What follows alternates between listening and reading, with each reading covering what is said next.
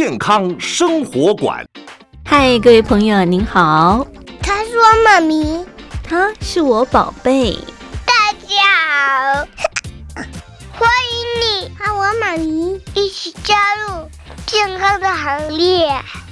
这里有医疗保健资讯，有专科医师的访谈，有亲子教养专题，还有包罗万象的健康讯息。欢迎您锁定健康生活馆，一定要听哦。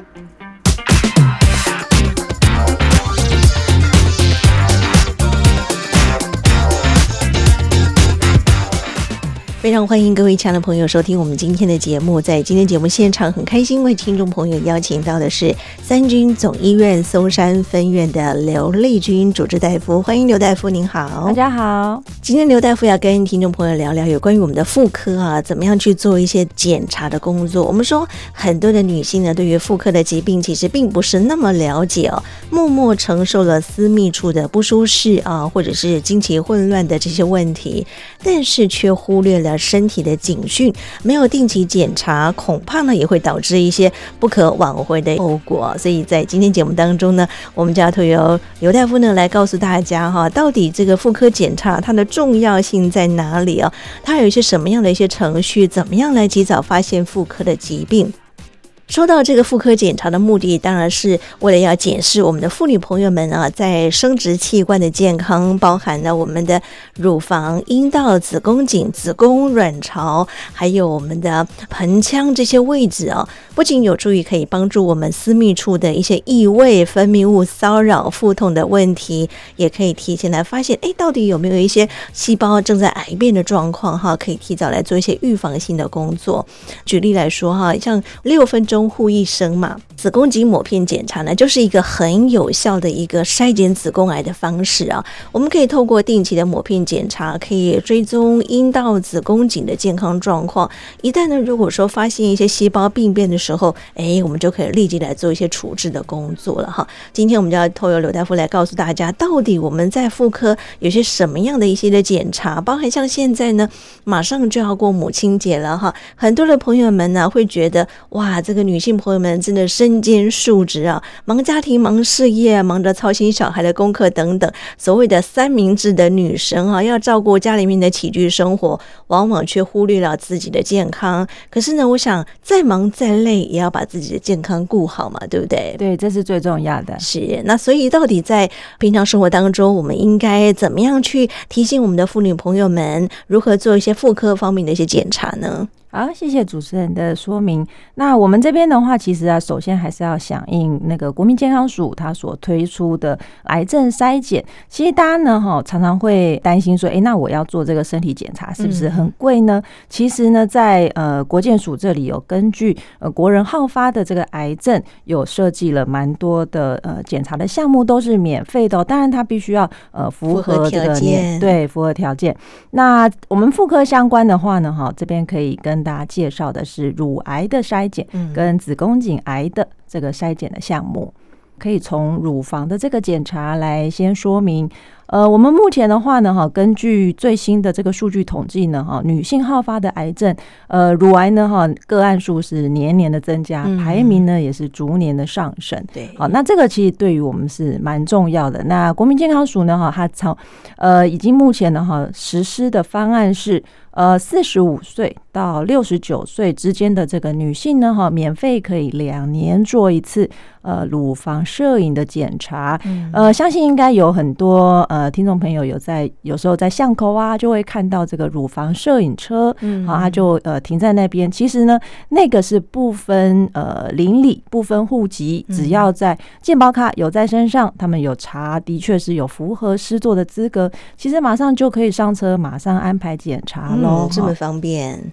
那这个的话呢，哈，另外还有一个条件就是呢，针对有家族呃乳癌病史的这个患者呢，哈，他的二等亲以内，比如说呢，如果妈妈有乳癌的病史，那女儿这边呢，哈，国健署也有提早他们做乳房摄影的这个年龄，从四十岁到四十五岁之间，他们就可以提早做了，也是因为呃有考量到这个家族病史的确会增加一些罹癌的这个风险性，那这个呢，都可以鼓励各位呃听众朋友呢多加运用，四十五到六十九岁之间每两年免费做一次。那就有的患者想说，那我如果超过了这个年龄，呃，该怎么办呢？嗯，当然呢，哈，大家不能漏掉的就是自我的乳房检查。对，好，那这个。一定就是自己的身体自己最了解，好，那可以在自行的这个乳房检查触诊的部分，呃，看看呢有没有什么疑虑的这个地方啦。哈。假设说真的有一些可疑，摸到硬块啦，或者是肿痛啊，好的一些情形，当然都是可以到医院来就诊，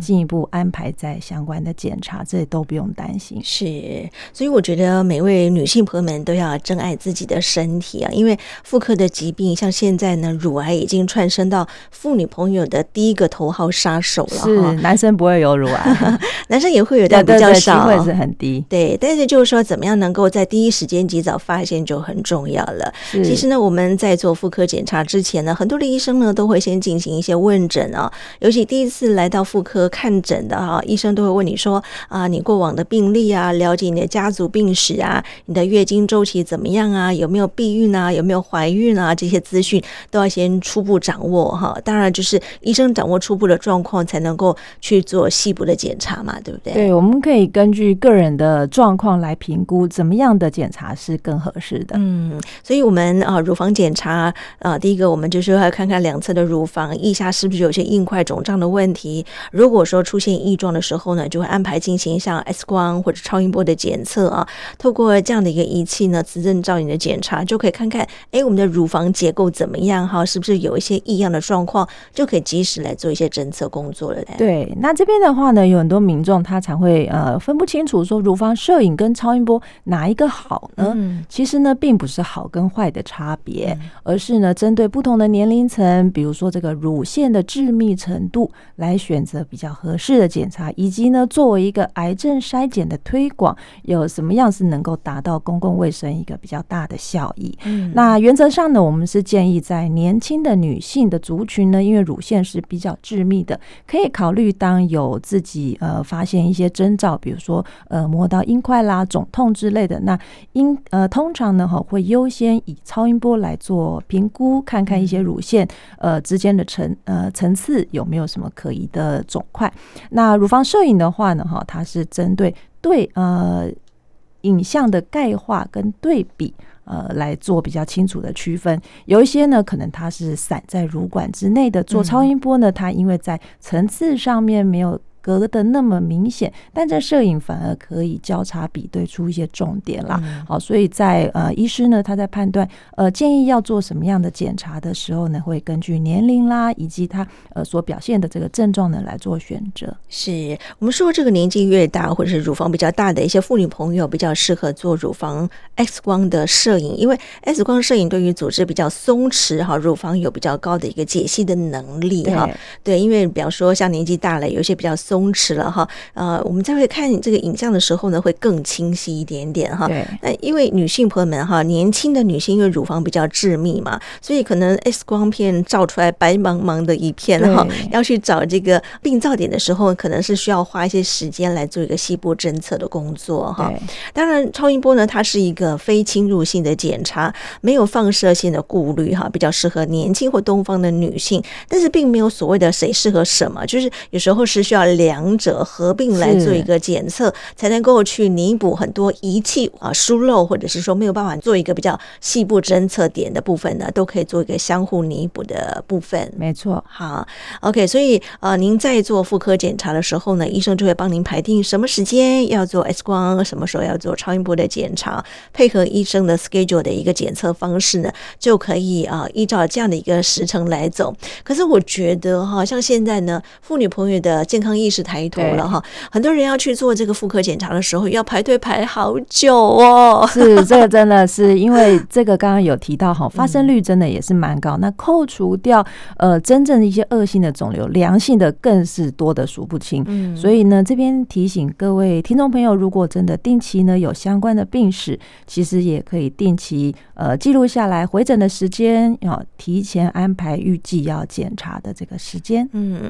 可是如果说当妇女朋友他发现哎有一些不明的硬块，或者是说觉得有一些可疑的地方的时候，可是呢，他要预约要排到两三个月、三四个月以后啊，会不会缓不济急啊？本来一个问题可以及早发现的，可是因为排队要排很久，会不会要让这个问题又诱发更严重的状况呢？这个当然我们还是要先在医院这个部分先完成呃排检的这个登记。那当然我们可以备注，比如说如果有一些真的呃民众呢，他也许有 schedule 取消，那方便的话，我们是不是也会用电话通知问说，哎，那现在有一个名额空出来了，有机会的话，我们可以提前再安排一些检查。嗯，那或者是说呢，哈，在有一些医疗院所，它针对出诊的民众。呃，也就是之前不是定期在回诊的，嗯，他针对出诊的民众呢，也比较会有意愿尽量的帮他安插尽快的检查。嗯，好，所以出诊会排在比较前面一点点。有一些医疗院所可能还是要看他们个人各个单位的作业规定。嗯，好，所以您可以先去询问了解一下，您想要去哪一家医疗院所，他们的运作进行方式是怎么样？哈，可以的。那我们说，像现在高危险群之一呢，就是一侧乳房得过乳癌之后，像有些特殊的家族史。然后哈等等这些，可能就要麻烦大家要定期跟医生再取得密切的联系工作了哈。是，因为像现在呢，乳房还是我们的头号杀手，很多女性呢会很担忧这个问题。虽然说像现在医疗有很多进一步的疗法，像 HER2 啊或什么之类的，但是毕竟它也是，比方说你离病之后后续的一些疗愈的方法，我们怎么样能够在还没有治病之前，提前来截断这样的一个病因，甚至是呃可能后续还要做很多的一些化放疗的检查、治疗等等哈，所以及早预防还是非常非常重要的一件事情的哈。是，嗯，好，那再来呢，就是我们的子宫颈抹片检查了。对，抹片的话呢，哈，现在因为从国健署呃推广做癌症的筛检，使用子宫抹片，其实呢，我们在看到统计的数据呢是大幅的降低。嗯、那我看可能。之后呢，有机会就是要退出前十名了啦哈。嗯、那不过呢，哈，这个子宫颈癌症呢，相对来讲，它其实是算一个进展十分缓慢的疾病。嗯、所以呢，哈，鼓励各位听众朋友在呃子宫颈癌筛检的部分呢，哈，能够每年目前的规定是三十岁以上有过性行为的女性，每年可以免费的来做子宫颈癌症的这个筛检。嗯、那这个呢，哈，就没有年龄的上限喽。之前的门诊常有很多长辈呢，很可爱，他们就。来，呃，已经七八十岁，然后呢，就我说顺便可以做个膜片呢、啊。他说，哎呀，不用了，我都年纪这么大了，我也很久没有跟先生在一起。那但是呢，哈。我必须要说明，在国健署的统计数据呢，年龄越大，我们的子宫颈癌症发生的机会是越高的。哦、那当然就是跟比如说年龄的老化啦，嗯、或者是一些细胞它潜在所需要发展时间的这个病变的部分呢，都是会有关联的。嗯、所以呢，哈，有一些长辈他呃想说，我也呃没有性行为啦，年纪也大啦，其实更是应该鼓励在这个部分定期的抹片，早期呢发现一些可疑的这个病灶，其实很多癌前病变，我们做切除等等的治疗，就可以避免进展到真正癌症的问题了。是很多人都会有一些错误认知，就像刚刚我们的刘大夫所提到的，嗯、认为说啊，我其实没有什么样的性行为的经验哈，甚至有些是单身的女性会觉得，哎呀，对对我来讲应该就比较。可以忽略这一块了哈，但不尽然哈。即便你没有性行为，可是呢，在我们的子宫颈里面，还是会有一些细菌的滋生，还是会有一些病变的可能性哦。还是麻烦我们的妇女朋友定期还是得要去做一些检测啊。因为像之前我们在推六分钟护医生的时候呢，其实在那段时间，妇女朋友都有这样的一个健康意识。哎，我只要六分钟，很快嘛哈，所以大家接受的意愿会很高哈。对，那段时间呢，其实大家去做一个筛检，这样的一个比率就降低很多了。可是时间过了之后，大家可能容易健忘，就觉得好像没什么特别的这个不舒服，我就不去做检查。相对的这个问题是不是就更多一些些呢？对啊，尤其刚刚有提到子宫颈癌进展是非常的缓慢，有机会在癌前的病变我们处理掉，其实就单纯很多。所以，我们说这个子宫颈抹片检查，它是采集我们的子宫颈阴道壁的细胞，送到病理科去做一些化验。嗯，然后呢，我们再根据化验的结果来了解，哎，在我们的盆腔里面的健康状况是怎么样的哈？对。当然，我们的子宫颈抹片检查呢，还有一些伪阴性的风险啊，是出现细胞可能会有病变，但是呢，却没有检测出来啊。如果说想要彻底去消除这个所谓的伪阴性的疑虑的时候呢，可能我们进一步的还可以再采取所谓的乳突病毒 HPV 的。检测哈，来做一些筛检，对吗？对，这个可以说是这个造成子宫颈癌的一个头号杀手。嗯，在人类乳头病毒的感染呢，尤其是反复性的感染，造成慢性的子宫呃发炎的话呢，它的确就是在。过程当中容易进展到一些上皮病变、癌变的这个机会，嗯，因此呢，目前我们也可以尝试搭配这个人类乳突的这个筛检，但目前呢，健保在这个检测项目呢，原则上是都还没有办法给付的，嗯，它还是要自费的这个搭配。那它跟这个抹片的角色呢，哈，是不太一样。抹片呢，哈，它是验有没有已经病变的细胞，那人类乳突呢，它是。检测有没有身上这个高危险的风险存在？嗯、那如果说人类乳头有些高致癌病毒型的这个感染的话呢，那甚至对于这个女性她在做子宫颈抹片的话，她有可能就要提醒自己，千万不能漏掉，甚至呢，也许要稍微更密集的半年到一年。就可能要考虑是不是要重复的检测，就像刚刚提到的子宫颈抹片的其他准确率的确是没有办法百分之百。嗯，那透过我们自己的密集的提高警觉的重复检测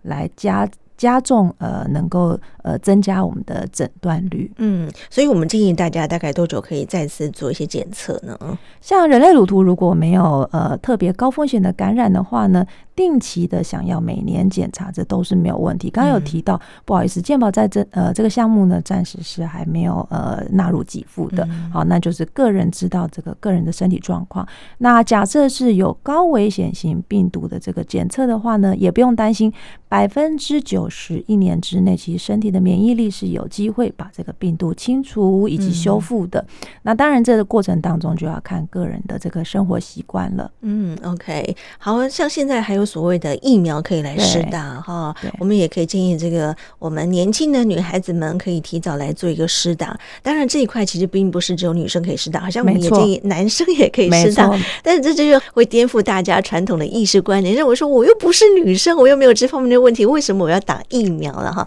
当然是要宣导，因为所谓的性行为呢，不是只有女生一个人可以完成的哈，是需要男生跟女生彼此互相的搭配，当然两方呢都必须要去做一些防护，才能够把这个病毒降到最低嘛，对不对？对。那除此之外呢，这个病毒呢高危险性，它对于男性的性相关癌症其实也是高风险因子，嗯、比如说阴茎癌。对。好，那当然这个部分打了也可以加强在这部分的保护力。嗯哼，好，所以我们的刘大夫呢，在这一块也是帮民众做了很多很多的一些服务哦，有什么样的需求呢？也可以跟我们刘大夫取得进一步的联系哈。对，那当然我们说很多人就是因为忽略掉它的存在啊，往往会造成一些遗憾的事情发生。比方说，我们像歌手哈萧亚轩，他的母亲呢就是因为子宫颈癌过世的嘛，所以呢，为了要避免其他人遭逢到这个生离死别的痛苦哈，像萧亚轩呢，他也担任了国民健康局所推广的抹片检查的代言人啊。当然，在那段时间呢，她也不断。的呼吁大家抹片检查的重要性哦，尤其像现在呢，马上就要过母亲节了哈。身为女性朋友们呢，您呢一定要特别注意一下自己的身体健康。没错，特别我们说妈妈又是一个家庭很重要的支柱哈，一定要把这个健康照顾好，是非常非常重要的一件事情哦。没错。好，那除了乳房检查、子宫颈抹片检查之外呢，另外我们看到还有一个叫做呃盆腔检查也很重要，对不对？是，它是针对这个骨盆腔里面呢，通。通常在妇科来讲，当然就是评估子宫卵巢的状况。嗯，那原则上呢，在门诊我们常可以使用的是超音波的检查。嗯，那超音波呢，它可以透过这个影像来具体化。我们比如说要追踪子宫肌瘤啦，观察卵巢，观察卵巢的状况呢，可以使用这个超音波来帮助我们判断。是，当然超音波呢又有分腹部超音波跟阴道超音波，这两者怎么样来选择呢？是因为经腹部的这个超音波呢，哈，它的这个范围能够看的是比较广的。如果有一些真的肿瘤性的东西，比如子宫肌瘤，可能十几二十公分，蛮大的，嗯，那可以考虑从经腹部的超音波来评估，它对于这个位置呢，可以探测的就会比较广一点。但是呢，它毕竟是要从肚皮会穿透一些皮下脂肪啦、呃肠子啦、膀胱的这个结构来做影像的检查。那因此呢，对于骨盆比较深处的，比如说靠后腰这个部分的这个影像呢，它的解析度恐怕就会比较没有那么好。那这时候呢，哈，会建议可以考虑使用经阴道的。妇科超音波检查，它因为呢，哈，超音波探头是放在阴道内部，嗯、那可以近距离的，比较清晰一点。是是，那针对卵巢或者是子宫内膜是不是有息肉，一些比较细部的构造呢？它会看得比较清楚。但就是因为距离太近了，假设一个肿瘤的东西它长得是比较远的，那恐怕对于这个范围它没有办法拉到那么广。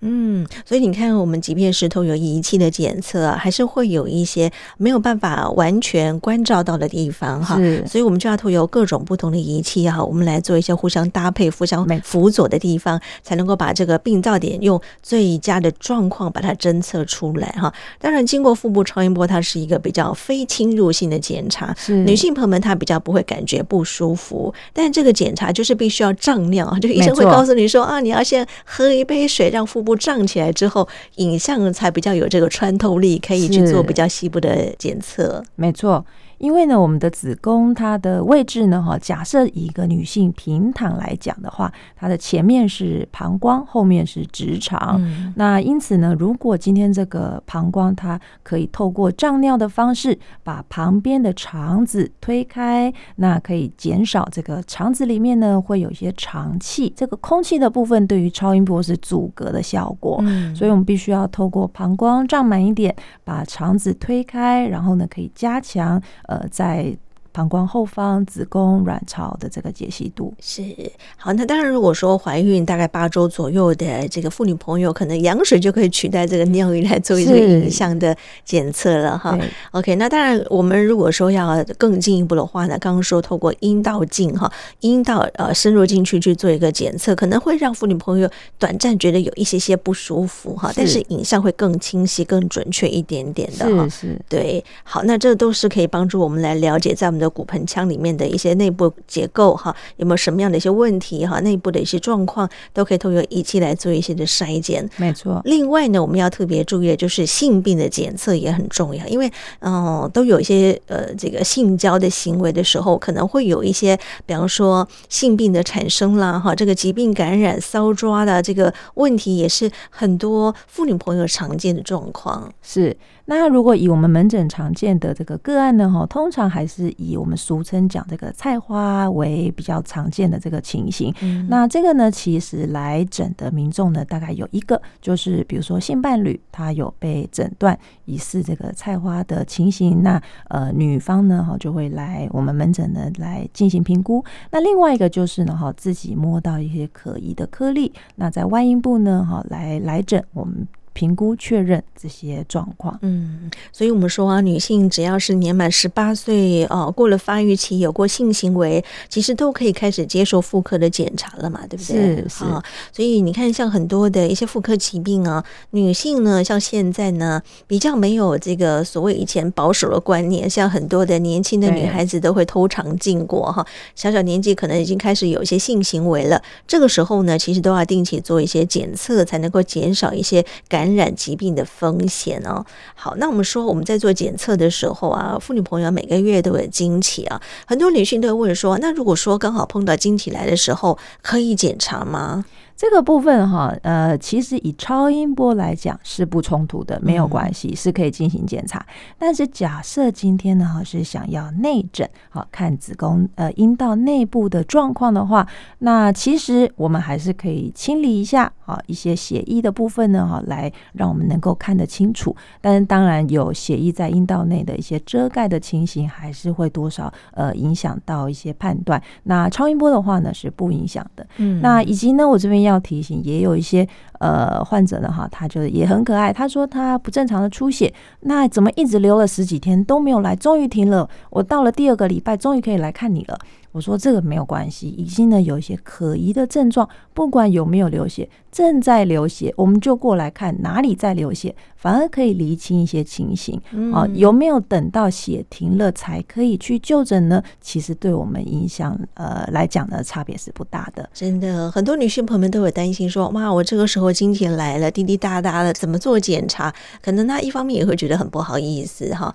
尤其呢给男性医生做检查的时候，这个心理障碍就更大了哈。那我们主要是如果说在子宫内部有出血的话呢，也许超音波我们评估子宫内膜的一些东西会没有办法区分说，诶，它是一块小息肉吗？还是一个小血块呢？可能大概会有一些差别在这部分。但是如果是要呃确认有没有长一个子宫肌瘤，或者是子宫颈有没有息肉正在流血，那这个有没有出血，等血停了没再来检查，其实完全没有影响，没有影响哈。所以我们的妇女朋友可以稍微放心一下下。但您如果说担心啊，刚刚好碰到的是一个男性的妇科医师的话呢，有点尴尬，不好意思。其实你可以选择像我们刘大夫女性的医师哈，感觉这个心房会降低一点点哈，这个接受。检查的意愿会高一些些，是，其实都很专业啦，就是看各位听众朋友的选择都可以。那提醒有症状，其实不要耽误，尽快就诊是比较好的。嗯，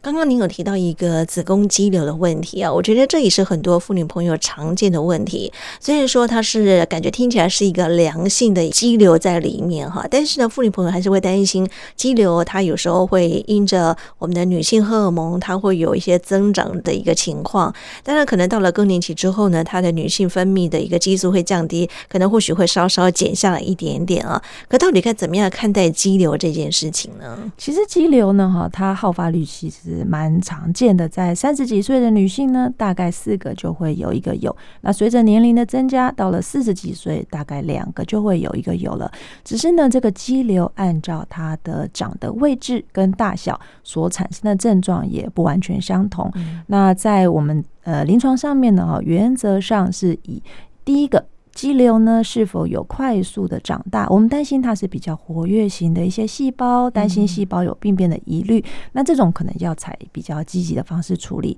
那第二个呢，哈，如果这个肌瘤它有产生令人困扰的症状，比如说呢，虽然不大，可是长得蛮深的，每一次月经来呢，都让这个月经的血量太多了，血崩，然后造成头晕、贫血，影响生活，造成困扰的话，那也可能要考虑积极来处理这个部分。但是呢，哈，大部分的患者其实肌瘤稳定的，也没有什么困扰的症状，门诊定期追踪其实就足够了。那如同主持人刚刚讲的，随着年龄增加，如果之后进到更年，比较没有一些荷尔蒙相关的刺激，我们常常看到呢，子宫肌瘤在这个时期呢，都是会比较萎缩的。但也有些患者很可爱，他说呢，怎么？那个子宫肌瘤呢？呃，之前我看都是四五公分，嗯、那我已经更年一年了，怎么还在啊？那其实呢，哈，第一个子宫不会因为更年就完全消失，所以它上面的一个肌瘤，常常我们在追踪它，呃，萎缩的程度呢，还是要跟原来的大小有所差别。如果一个四五公分的肌瘤萎缩到两三公分，其实就已经算是不错的了。嗯所以只要它没有在你的腹部作怪哈，事实上就可以跟它和平共处，观察就好。对，因为很多人会担心说它会不会增长广大哈，变得很大哈。有些人就把这个肌瘤呃用手术把它摘除掉，是。可是呢，肌瘤摘除掉之后呢，它还是会不断的增长哈。对，所以呢，呃，您的建议就是只要它没有一些副作用让你觉得不舒服，事实上跟它和平共处就 OK 了，是吗？对，当然还是要定期的追踪。刚才有提到了，不要说是一个。快速长大，细胞是活跃型的，这个还是要透过追踪才比较好排除。是您所谓的定期追踪是半年还是一年的时间？原则上，如果是呃。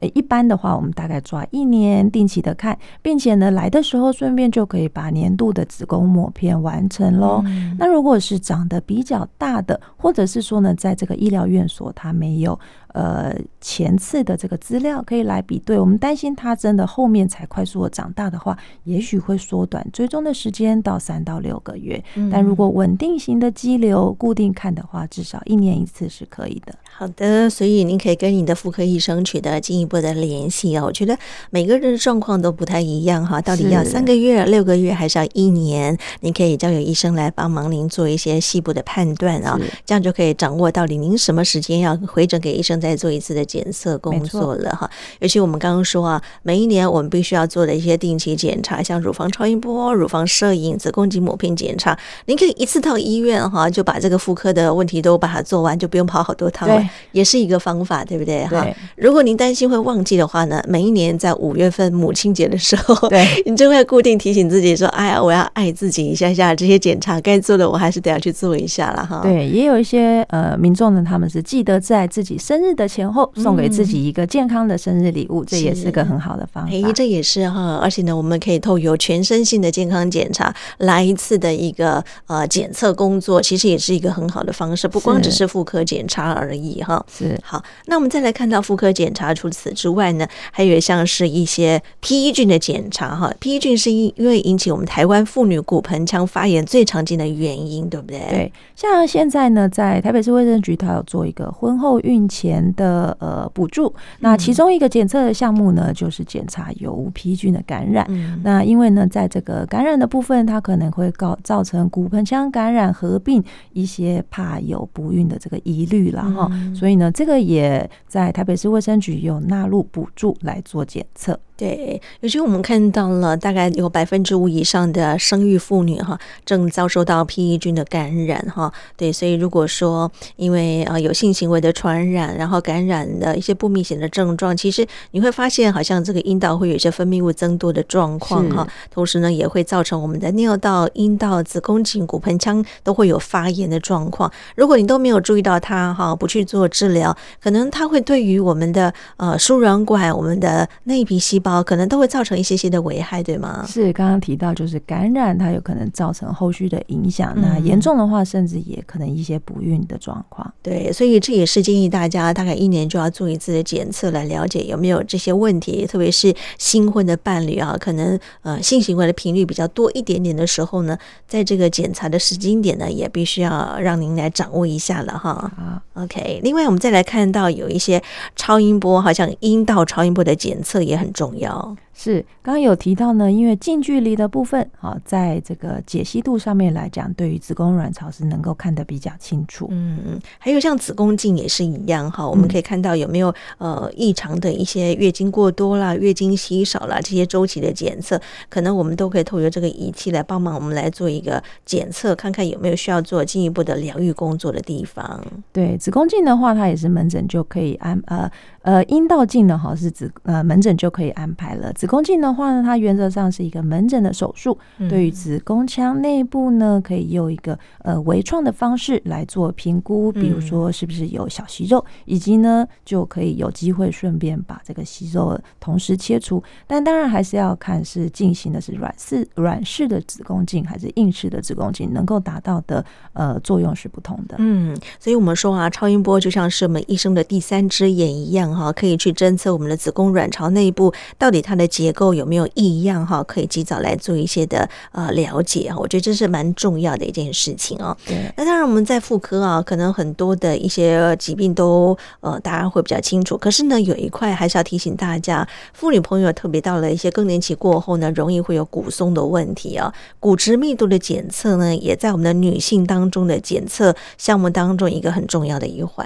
是骨质密度的话呢，哈，目前呃暂时还没有纳入就是健康的这个给付。那有意愿的民众呢，在医疗院所其实都可以跟医师讨论来进行安排。嗯、它就像一个 X 光的这个检查，哦，是在放射科那边执行。那也有一些呢，我知道它嗯举办呃园游会啦，有一些这个活动的摊位的时候，它会有简易型的，比如说脚跟的骨质密度评估，那也可以呃经由这个数据来大概了解一下，但是它的准确度当然恐怕没有办法跟医院的这个设备来做比较。嗯，所以我们说坊间有很多各式各样不同检测骨质密度的一些仪器哈，都有手指头的啦，刚刚说都有脚跟的啦，有些呢可能更专业的需要躺在一个仪器舱里面哈，可能专业的医疗院所才有这样的一个检测啊。当然检测出来的值都不一样哈。亲爱的朋友，你也可以去做一个不同的一个筛选，因为每个不同的价格的费用都不太一样。是对。但是，我们根据美国的国家骨质疏松症基金会的调查，像美国呢，老年人当中就有将近一千万人罹患骨松的问题啊。嗯、呃，如同欧美国家一样，其实，在台湾啊，目前骨松的人口呢也非常非常的普遍啊。五十岁以上的女性朋友们就超过四成都有骨质疏松的问题啊。所以骨松密度检测呢，就是一个很重要的，像刚刚我们的刘大夫所提到，就像照一张 X 光片一样了，这么样的快速，一下子我们就可以来看看到底您的骨质密度处在哪一个阶段了。像有些人很年轻啊，可是照出来的骨头的密度呢，就已经来到老年人的阶段了哈。所以我们这个检测的值哈，该怎么样来做解读呢？这个呢，哈，在医院这边呢，它正式的评估呢，哈，是有测量腰椎以及测量这个髋骨这两部分呢，哈，这个数据是属于比较准确的。嗯。那在上面呢，如果它呈现的这个数值呢是负二点五以上的话，那就是属于骨质疏松的定义喽。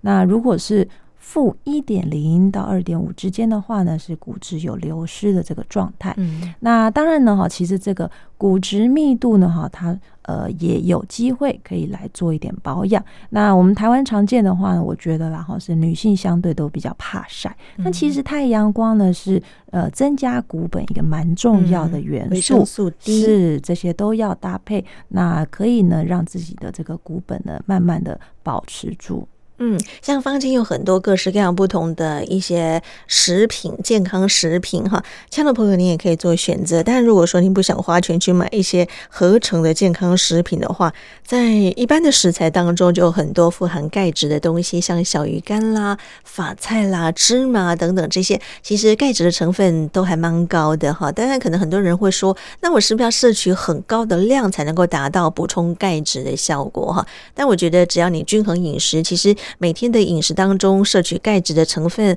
呃，应该就足够了。再加上像现在啊，天气慢慢的越来越好了，去晒晒太阳，补充一下维生素 D，其实我们每天的摄取量应该就算足够了，对吗？是。除了这个之外呢，保持适当的运动的习惯也是非常的重要。嗯，因为这个关节呢，哈骨骼它在受力之后，也相对会呃比较加强一些骨本吸收的情形。嗯，好，所以我们的停经后的妇女，六十岁以上的老人最好。好呢，能够接受骨质密度的检测，可以随时掌握自己的骨质密度来到什么样的一个阶段啊？那五十岁以上呢，最好是每五年就可以做一次检测哈。其实也不用每一年都检测嘛，这个还好，不需要每年。嗯，好，那检查的方式，刚刚说目前不管是在各医疗院所检测的方式、仪器都不一样啊。如果说你想要更精准的话呢，其实建议大家可以到医疗院所，都有专业的仪器，会比较呃侦测出比较准确的数。值，因为可能外面坊间的仪器种类太多太多了哈，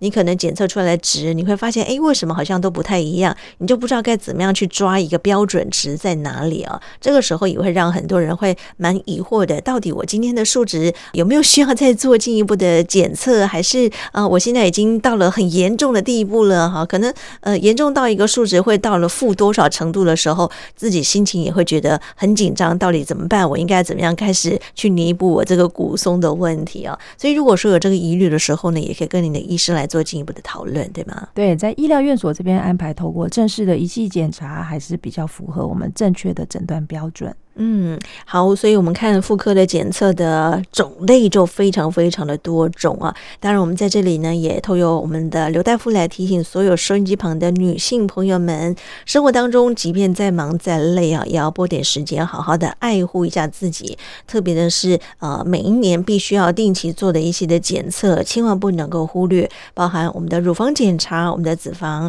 我们的子宫超音波，包含腹腔的一个检测，以及呢刚刚所提到的。的这些性病的检测等等，这些呢都可以提供大家做参考。最后利用一点点的时间，要不要请我们刘大夫再跟大家做一些补充跟叮咛的部分呢？好，那这边提醒大家呢，哈，如果有症状的部分，哈，不管是分泌物增加或者是不正常的出血，那有疑虑的话，其实尽早的安排检查，才不会耽误治疗的时机。嗯，真的，这是很重要的哈。而且我发现现在有罹患妇科的疾病越来越多，所以亲爱的女性朋友们一定要好好的爱护好自己，关注好自己的身体健康很重要哈。OK，今天很开心，我们透过三军总医院我们的松山分院刘丽君刘大夫的分享，也希望能够提供给所有收音机旁的女性朋友们听听看，做个参考。当然，当然，我们的男性朋友们也要随时关照您身边可爱的女性，包含你的妈妈、你的太太、你的女儿哈。其实呢，呃，我们的女性是值得透由男性好好的呵护的哈。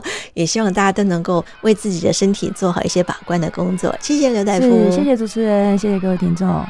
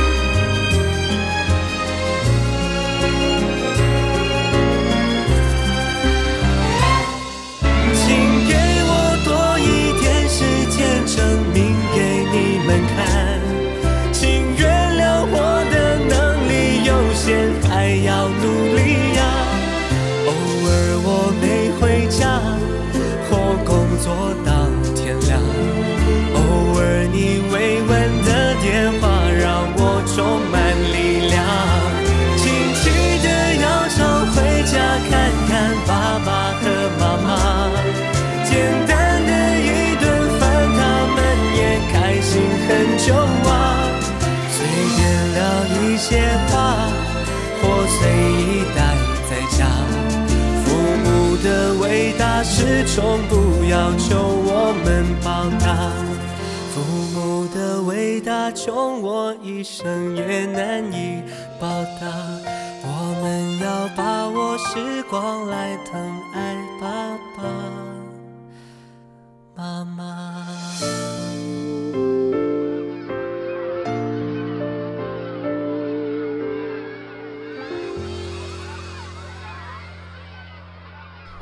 月里开满了康乃馨花，第二个星期天送给妈妈。五月里开满了康乃馨花，第二个星期天送给妈妈。康乃馨，康乃馨，康乃馨花，美丽的康乃馨送给妈妈。妈妈，亲爱的妈咪，我知道你每天为了我辛苦的工作，谢谢你，妈妈您辛苦了。妈咪，我永远爱你。祝你母亲节天天快乐，也祝全天下的妈咪母亲节快乐。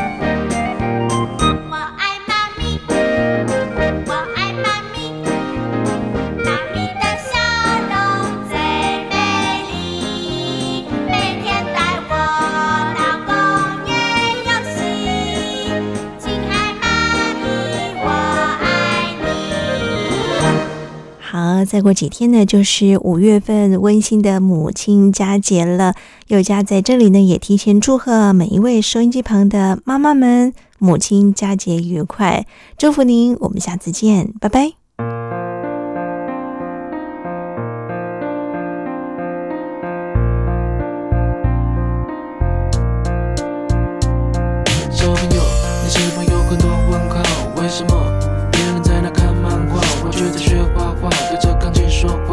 在玩游戏，我却靠在墙壁背我的 A B C，我周末要一台大大的飞机，他觉得大一台九九六定机，为什么要听妈妈的话？长大后你就会开始懂了这段话。嗯，长大后我开始明白，为什么我跑得比别人快，飞得比别人高。将来大家看的都是我画的漫画，大家唱的都是我写的歌。妈妈的辛苦不让你看见，温暖的事放在她心里面。有空就多多握握他的手，把手牵着一起梦游。